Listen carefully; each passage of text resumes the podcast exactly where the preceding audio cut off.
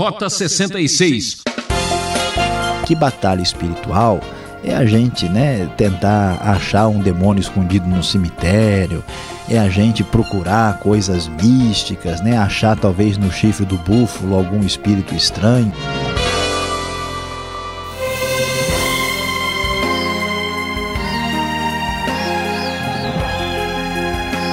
Estamos chegando com o programa de estudo bíblico Rota 66. A série Cartas da Prisão vai concluir sua jornada na Epístola aos Efésios, examinando os capítulos 5 e 6. O professor Luiz Saião veio todo armado para comentar o texto. Vitória pelo Espírito. O assunto de hoje interessa a todos que sabem que a vida é uma luta, batalha espiritual. Como é quando acontece como se preparar para não ser pego desprevenido? O segredo da vitória você vai descobrir a partir de agora, ouvinte. Então, prezado ouvinte, vamos refletir sobre vitória pelo Espírito. Vamos ver o que o texto sagrado tem a nos dizer. Tenham cuidado com a maneira como vocês vivem, que não seja como insensatos, mas como sábios, aproveitando ao máximo cada oportunidade, porque os dias são maus. Portanto, não sejam insensatos, mas procurem compreender qual é a vontade do Senhor. Não se embriaguem com vinho, que leva à libertinagem, mas deixem-se encher pelo Espírito, falando entre si com salmos, hinos e cânticos espirituais, cantando e louvando de coração ao Senhor dando graças constantemente a Deus Pai por todas as coisas, em nome de nosso Senhor Jesus Cristo. Sujeitem-se uns aos outros por temor a Cristo.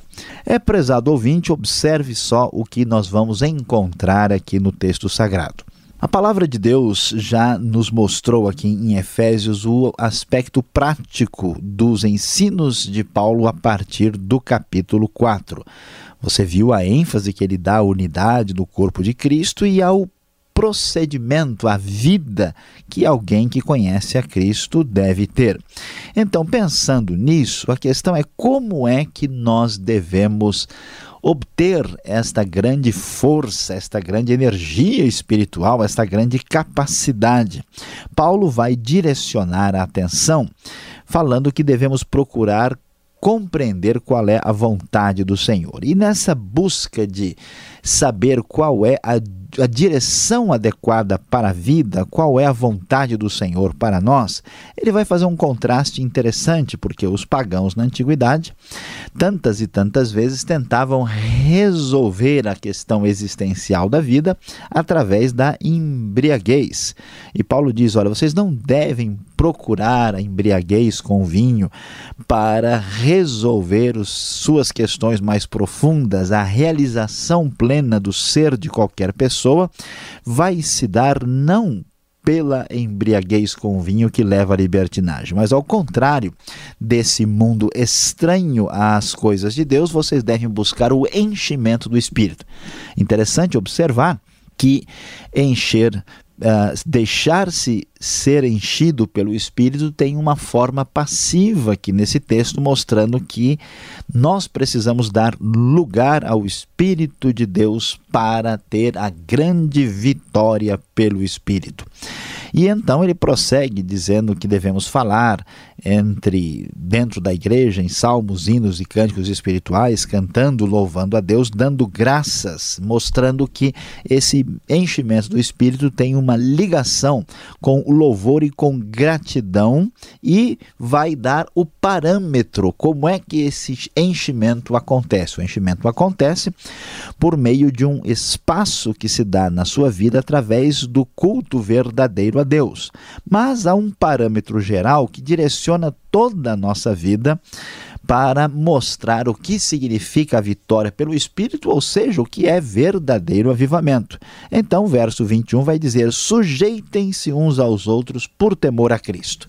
Ou seja, o que está relacionado com esta vida ah, pelo Espírito é a capacidade de abrir mão do seu egoísmo, do seu egocentrismo, da sua, da sua preferência pessoal e particular em favor dos outros. Então, esta sujeição mútua, ela é aconselhada aqui. E como é que isso vai acontecer? Veja só que coisa interessante. Talvez você nunca pensou nisso.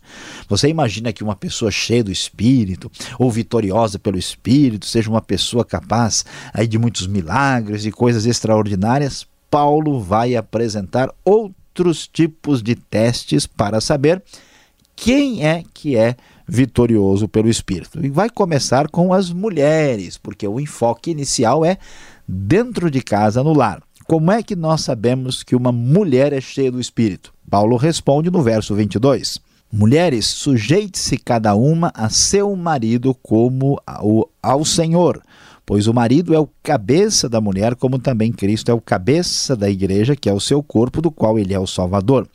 Assim como a igreja está sujeita a Cristo, também as mulheres estejam em tudo sujeitas a seus maridos. É interessante que a mulher que pega o caminho correto da a, do espírito, do enchimento da plenitude do espírito, é a mulher que abre espaço para ouvir seu marido, entendendo que ele é seu cabeça e, portanto, devendo aqui estar sujeita a ele, conforme diz o texto. Mas os maridos também têm uma responsabilidade. Quem é esse marido cheio do Espírito? Será que é aquele líder impressionante, aquela pessoa que fala muito bem, um grande realizador? Pois olha só que surpresa para muita gente. Maridos, ame cada uma a sua mulher, assim como Cristo amou a igreja e entregou-se por ela para santificá-la, tendo-a purificado pelo lavar da água mediante a palavra.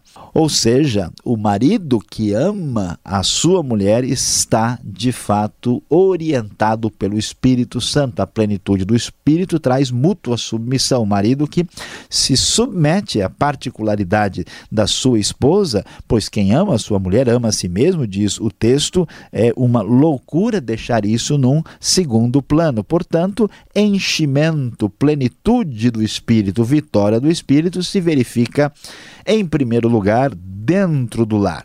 E não é só entre marido e mulher, o texto sagrado vai adiante. Filhos, quem é o filho? Qual é o filho?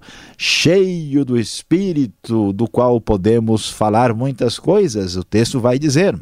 Filhos devem obedecer a seus pais no Senhor, pois isto é justo. Honra teu pai e tua mãe, este é o primeiro mandamento com promessa, para que tudo te corra bem e tenhas longa vida sobre a terra. Ou seja, o filho que tem a plenitude do Espírito, que tem a vitória pelo Espírito, é aquele que tem condições claras de obedecer aos seus pais e honrá-los devidamente. Por outro lado, os pais também têm sua responsabilidade. Pais, não irritem seus filhos, diz o verso 4. Antes, criem-no segundo a instrução e o conselho do Senhor.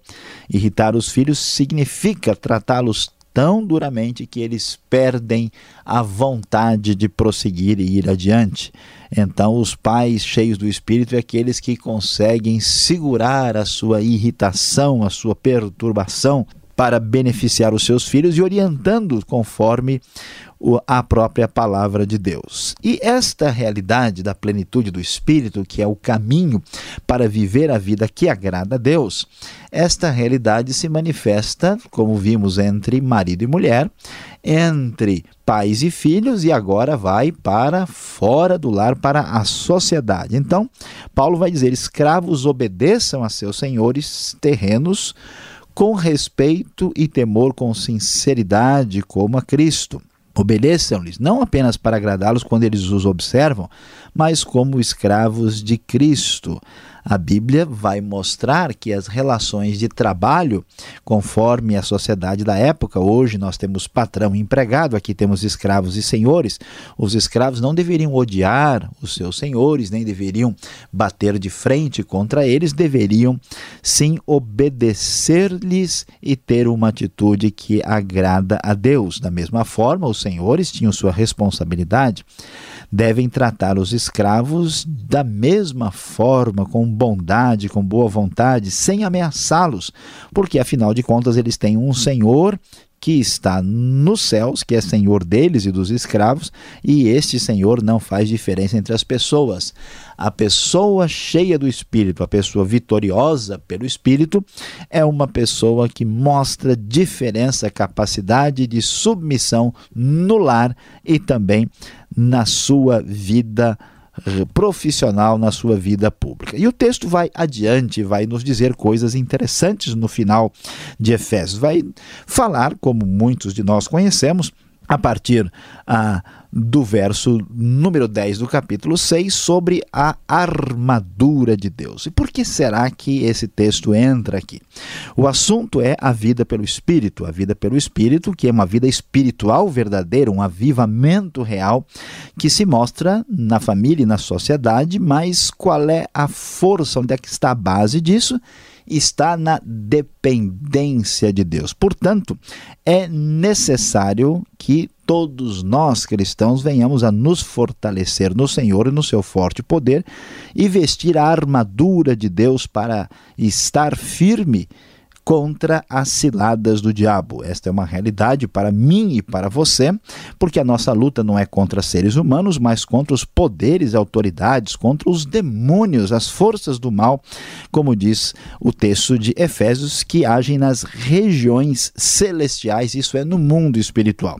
E é interessante que, em vez de aconselhar, a tomar uma atitude de procurar uma guerra contra Satanás ou tentar mover demônios para um lado e para o outro, a postura da armadura de Deus que mostra a dependência de Deus vai nos dizer que nós devemos resistir no dia mal. A finalidade é uma, uma finalidade de defesa contra isso. Então é necessário usar o cinto da verdade, vestir a couraça da justiça, é, calçar os pés com esses calçados que são a prontidão do evangelho da paz, usar o escudo da fé para apagar as setas inflamadas do mal, usar o capacete da salvação e a única parte da armadura que não é defensiva a espada do Espírito, que é a palavra de Deus. Essa armadura significa dependência completa de Deus para vencer a vitória pelo Espírito. Além desta grande arma que é a palavra, também o texto enfatiza oração. Orem no Espírito em todas as ocasiões com toda oração e súplica, tendo isto em mente, estejam atentos e perseverem na oração por todos os santos, e o texto vai terminar mais uma vez enfatizando a oração nos últimos versículos para enfatizar a vitória pelo Espírito. Meu prezado ouvinte, a vida cristã é um milagre que não funciona com a força humana e esta força, este poder vem do Espírito de Deus, cuja realidade se mostra na família, se mostra na sociedade e se mostra na nossa dependência completa e absoluta de Deus para que venhamos a ter verdadeira vitória pelo Espírito.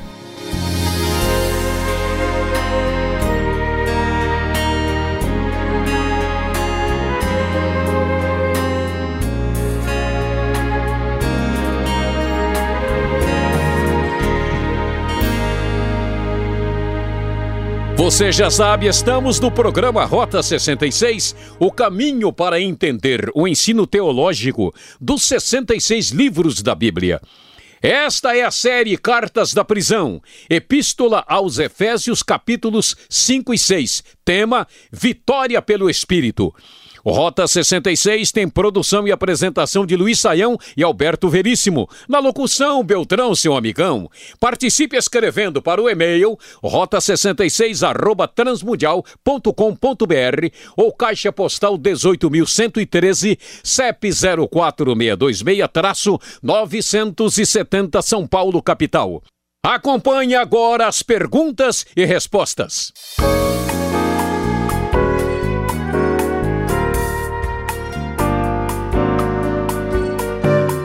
Hora e vez das perguntas aqui no Rota 66, terminando a carta aos Efésios, capítulos 5 e 6. E o professor Luiz Sael já está aqui para responder as perguntas. Sim, aquelas mesmo que você está anotando no seu texto. Professor, como acontece esse enchimento do Espírito? Esse texto, podemos dizer, é padrão para a igreja? Pastor Alberto, nós podemos dizer que esse texto é padrão para a igreja. Por quê? Porque em todas as cartas de Paulo, mesmo olhando para as outras cartas do Novo Testamento, nós não temos nenhum outro texto que fale a respeito da plenitude do enchimento do Espírito Santo de maneira doutrinária. Agora, uh, como é que esse texto fala a respeito disso? Ele fala, talvez, de uma maneira um pouco diferente do que muita gente imagina. Em primeiro lugar, ele diz que a gente deve é, ir sendo enchido pelo Espírito. Literalmente, o grego tem uma forma passiva, quer dizer que o problema é a gente dar lugar, dar espaço para o Espírito. E também fala de um enchimento paulatino, não no enchimento de uma vez, numa experiência. Claro que no livro de Atos nós vamos encontrar muitos casos de enchimento do Espírito que acontece em uma única experiência de uma única vez.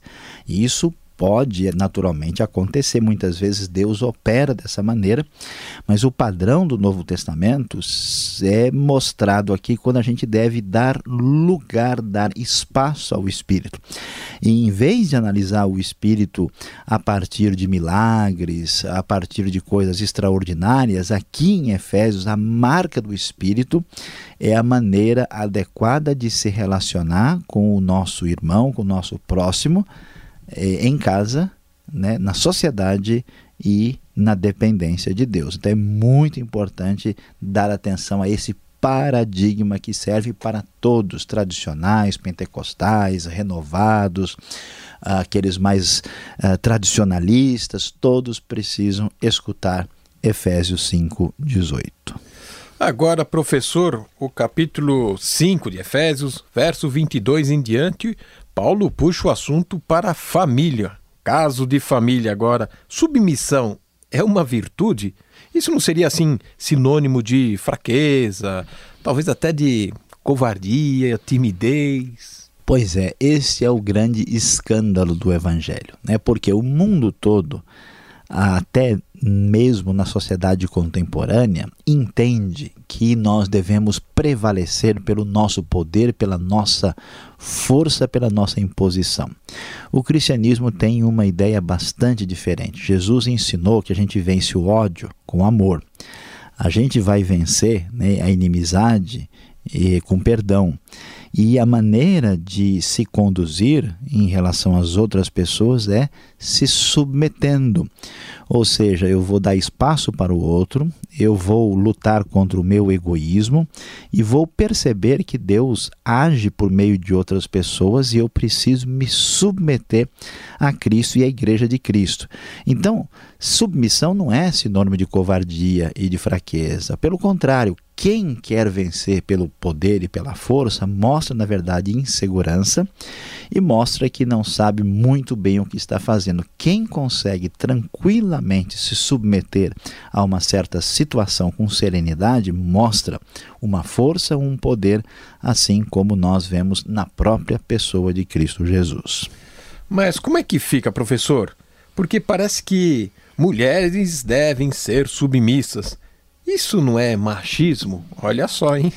Pois é, pastor Alberto, aqui a gente tem que entender a, a, a, referência geral que aparece no texto. Em primeiro lugar, a submissão não é exclusividade feminina aqui no texto de Efésios. Submissão é uma marca, uma característica do cristianismo bíblico. No caso da realidade em casa, a mulher deve se ser submissa ao seu marido. Isso não implica inferioridade, isso não implica em que a mulher deve eh, fazer de tudo né, eh, que o marido quer sem pensar, sem refletir. A ideia não é que ele é um tirano e, portanto, deve ser obedecido cegamente. Se o marido fizer alguma coisa diretamente contra Deus, a mulher tem uma autoridade superior a ele, ela não pode atender o que ele está dizendo. Mas a ideia é que a mulher não vai conseguir o seu espaço nem vai conseguir um casamento feliz por meio da confrontação, por meio do desrespeito, por meio de uma competição. É, aqui nós vemos o que aparece em vários lugares do Novo Testamento, que é uma hierarquia funcional. Não é papel da mulher no casamento ser líder e chefe da casa.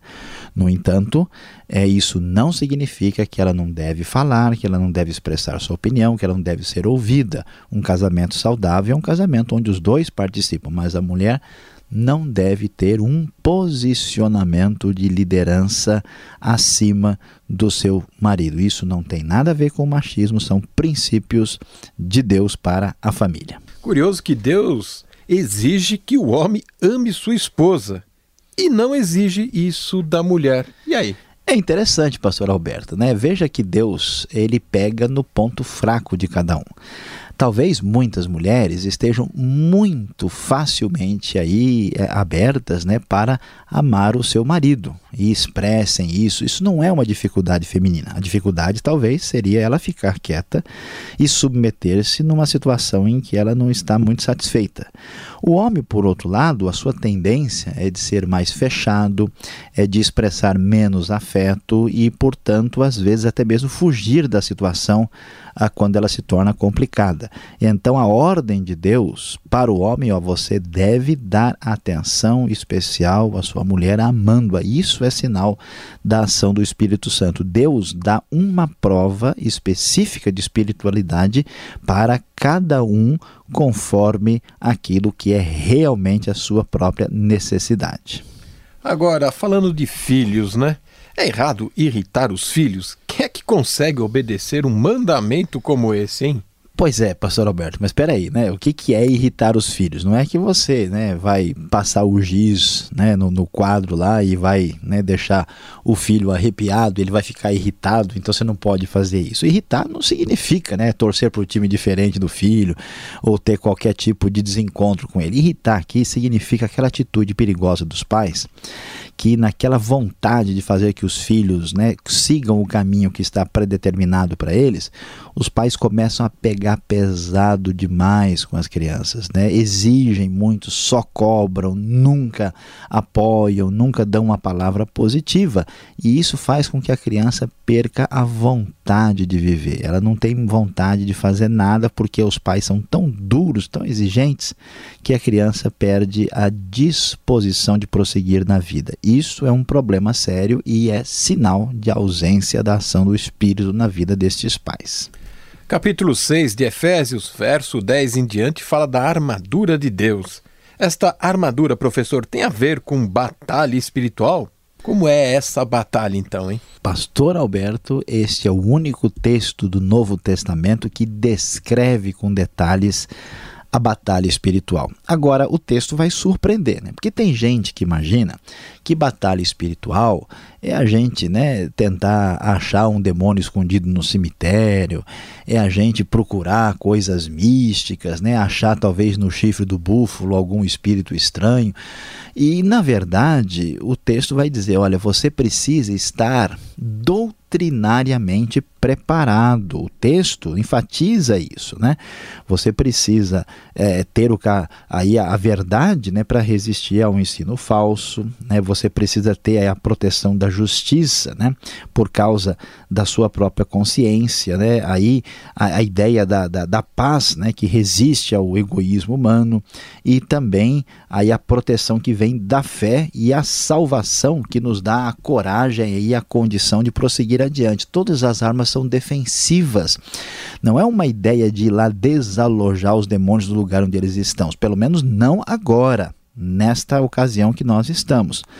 Portanto, esta batalha é diferente. As duas únicas armas realmente de ataque são a palavra de Deus e a oração. E a gente precisa prestar atenção ao texto de Efésios e caminhar pelo seu ensinamento. Obrigado, Saião, por esses ensinamentos aqui em Efésios. E você que está nos acompanhando, vem agora o melhor do estudo, aplicação para você.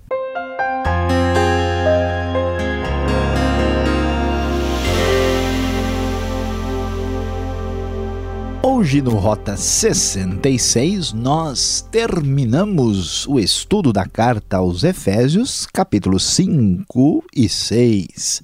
O nosso tema foi vitória pelo Espírito. Você viu como Paulo nos mostra que a vontade do Senhor tem a ver com a plenitude do Espírito na nossa vida. E é interessante que esta ação do Espírito está ligada a uma palavra importantíssima que chama-se submissão. Prezado ouvinte, preste atenção que aí vai a nossa aplicação. Quem crê em Deus de verdade e dele tem dependência total, aprenderá que somente quem mostra submissão é de fato espiritual.